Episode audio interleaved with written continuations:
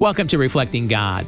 Most of us have known a level of sorrow, but certainly nothing like the story of Peter and Jesus in Mark 14. Jesus had been arrested and taken before the Sanhedrin. He was condemned and brutalized. Peter, meanwhile, was in the courtyard below, being accused by a servant girl. Just a girl, just a servant, and yet he answered her, denying what she said. Twice more he denied that he was with Jesus. In the distance, a rooster welcomed the morning, then Peter remembered. Peter had been sure that he was strong enough to withstand the scrutiny of those in the high priest's courtyard. He could have just walked away, but he had something to prove. He was sure that Jesus had been wrong about him. Heartbroken, Peter wept in sorrow for his denial. When Jesus points out our failures as a defender, friend, or provider, we can dig ourselves into a hole trying to deny, rationalize, or excuse it. It's better to just agree. Jesus is never wrong about us either.